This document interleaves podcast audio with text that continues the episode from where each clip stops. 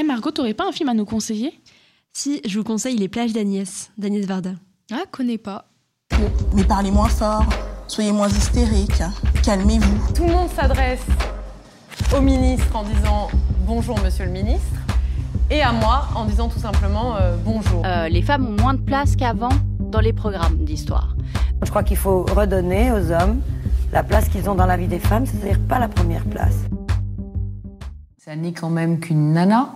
Bonjour à tous, j'espère que vous allez bien. On se retrouve aujourd'hui pour un nouveau podcast qui parlera d'Agnès Varda. On est en compagnie de Mélissa, Margot. et moi-même, Déborah. Donc Margot, tu nous parlais des plages d'Agnès, un film d'Agnès Varda. Tu peux nous en dire plus, s'il te plaît? Alors, c'est un documentaire euh, qui parle de la vie euh, d'Agnès Varda qu'elle a réalisé euh, plutôt vers la fin de sa vie, entre guillemets, et euh, qui relate vraiment euh, toute son histoire à travers euh, ce qu'elle a fait, enfin ses films. Et c'est une sorte de puzzle, en fait, sur sa vie qui n'est pas du tout, euh, je veux dire, organisée de manière. euh, du- Structuré. Voilà, c'est pas du tout structuré, c'est une sorte de plein de petites. euh, De, de tout et n'importe quoi, une sorte de montage de sa vie, de, des films qu'elle a réalisés, des gens qu'elle a rencontrés, et qui est euh, d'ailleurs qui a, une- qui a gagné l'année où il est sorti le, prix du meilleur documentaire, et vraiment, il est, je vous le conseille. Et comment tu l'as découvert? Alors, je l'ai découvert en faisant option cinéma en terminale, où euh, notre professeur euh, nous a montré le documentaire en fait euh, durant le cours, et je pense que ça a été un gros coup de cœur, et pas que pour moi aussi, pour beaucoup de personnes de la classe. Et voilà. Ok, très bon film à noter et à regarder. Elle est née à Ixelles, qui est une ville en Belgique, et c'est là-bas qu'elle y grandira. Elle grandit dans une famille de quatre frères et sœurs. Sa famille et elle sont contraints de fuir la Belgique le 10 mai 1940 pour s'installer près de Sète dans un bateau amarré à quai. Donc c'est là-bas qu'elle va vivre euh, sa jeunesse, en fait, dans un bateau. Elle change de prénom à 18 ans auprès d'un greffier. Agnès fait référence aux origines grecques de son père, et avant elle s'appelait Arlette Varda. Elle fut éclaireuse à la Fédération française des éclaireuses de Sète, où les cheftaines faisaient passer euh, en Suisse plusieurs filles juives durant la guerre.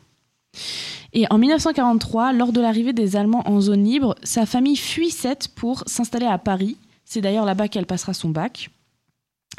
À 19 ans, elle décide de fuguer pendant trois mois euh, pour euh, une volonté de- d'avoir plus d'indépendance. Elle prépare sa fugue plusieurs semaines à l'avance et elle prend le train jusqu'à Marseille, puis le bateau jusqu'en Corse. rebelle. hein. Et elle va même travailler euh, dans des, enfin, sur des bateaux de pêche d'ailleurs. Elle étudie à l'école technique de photographie et de cinématographie et elle étudie aussi l'histoire de l'art à l'école du Louvre. Elle obtient son CAP photographie et devient donc photographe indépendante en 1949. En 1951, elle achète deux boutiques et s'y installe avec sa compagne de l'époque Valentine Schlegel. Elles en font un studio et un laboratoire de photographie. Elle a aussi une relation avec Antoine Bourseiller euh, et ils eurent une fille euh, nommée Rosalie. Puis elle épouse Jacques Demy.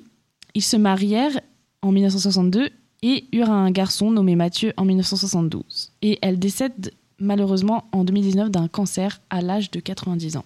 On peut parler euh, des nombreux prix qu'elle a reçus lors euh, de sa carrière. Du coup, elle a 65 ans de carrière quand même derrière elle.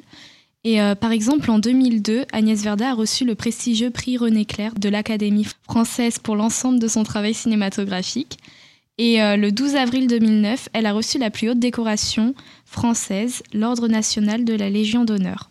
Puis, le 22 septembre 2010, elle a reçu un diplôme honorifique de l'Université de Liège en Belgique.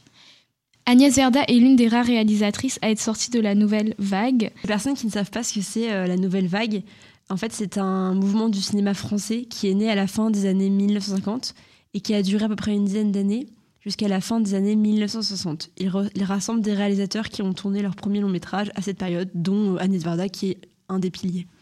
Merci Margot pour cette précision. On en avait besoin.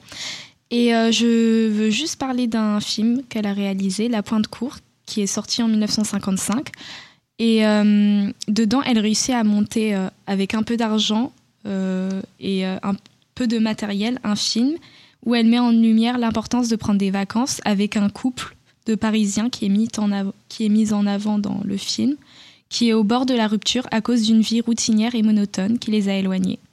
Ils font donc un, un break et prennent des vacances à Sète pour revenir au commencement de leur histoire d'amour, où tout a commencé. En effet, ce film met en vedette Philippe Noiret et Sylvia Montfort, qui deviendront tous deux des acteurs français acclamés par la critique. Et d'ailleurs, ce film, c'est son premier long métrage euh, créé avec la société Ciné Tamaris. Tu peux nous en dire plus, Margot, sur cette société? Euh, bah, cette société, en fait, euh, c'est elle qui l'a créée avec des associés et elle s'est inspirée aussi de la structure des palmiers sauvages de William Faulkner. Seulement, si Agnès Varda n'est pas spécialement connue du grand public, du moins de ceux qui ne s'intéressent pas énormément au cinéma français, son film, un des plus connus, c'est Cléo sans cassette qu'elle réalise en 1962 qui est un film reconstituant deux heures de la vie de Cléo, une chanteuse, jouée par Corinne Marchand. Le 21 juin 1961, Cléo erre dans Paris entre 17h et 18h30.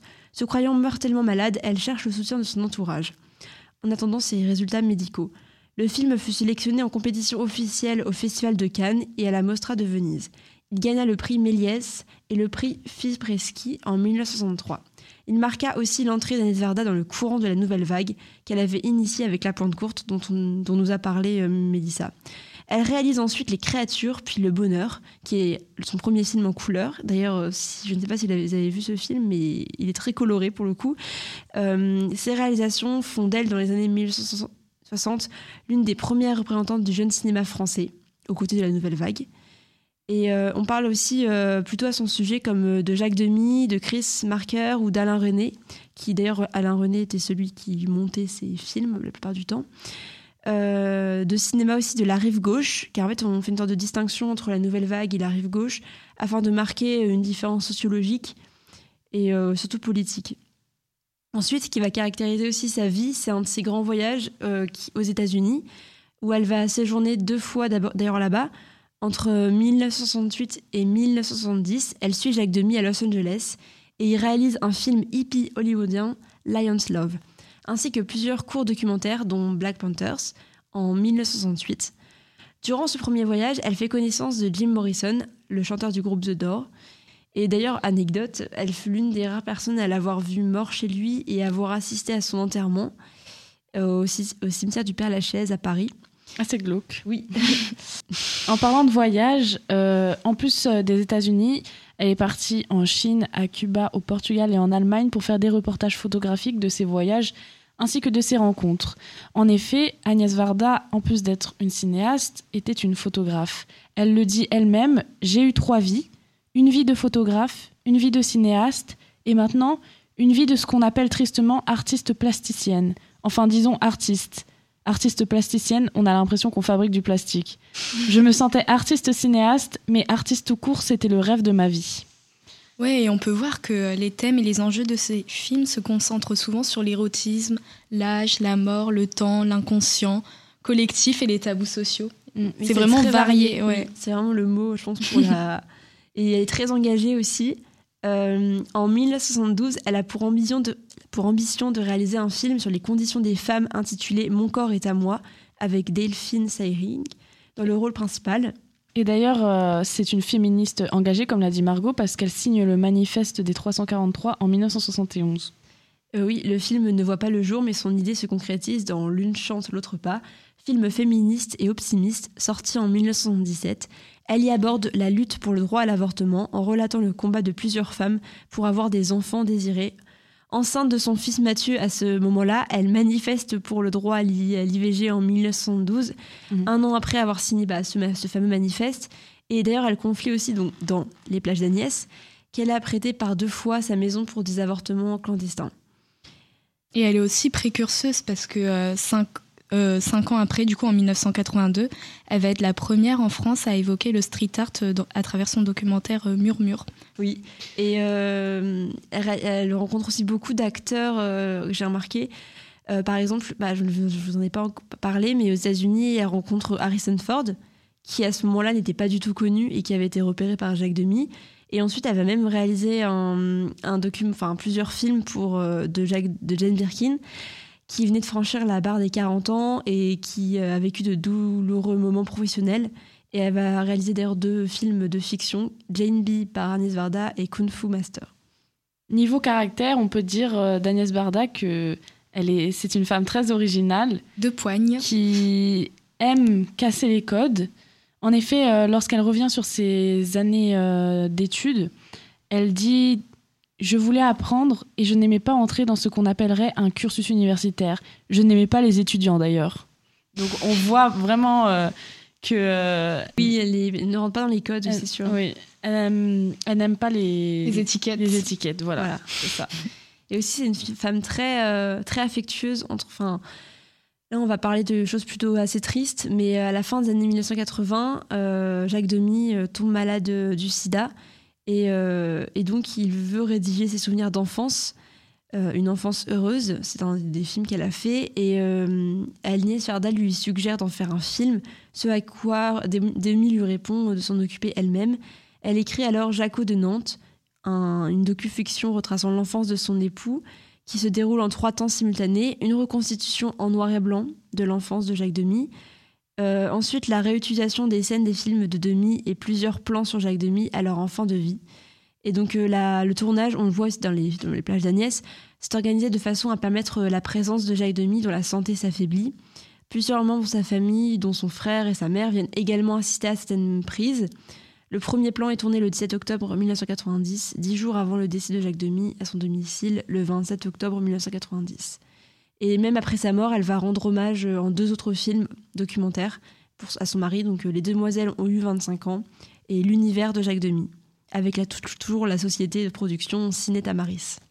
D'ailleurs, euh, anecdote par rapport à la, je viens de me, remé- remémorer, par rapport à la production Ciné Tamaris, euh, sachez que Vanessa Varda est une femme qui aime beaucoup les chats et la production cinématari- cinéma, oula, Ciné Ciné Tamaris. Tamaris, pardon.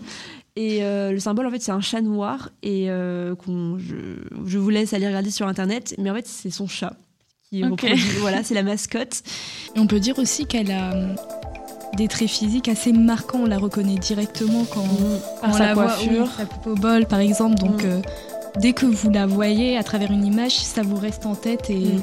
ça vous marque. Quoi. Je trouve un peu qu'elle fait penser au personnage des Indestructibles, Ah oui, là. celle avec les lunettes. Oui, la styliste. Oui.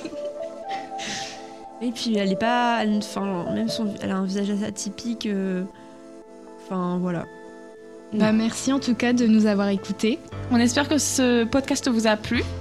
Et on se retrouve très vite pour euh, un prochain podcast. N'oubliez pas de nous suivre sur Instagram. Et on vous invite à aller regarder euh, ces films. Voilà. Oui.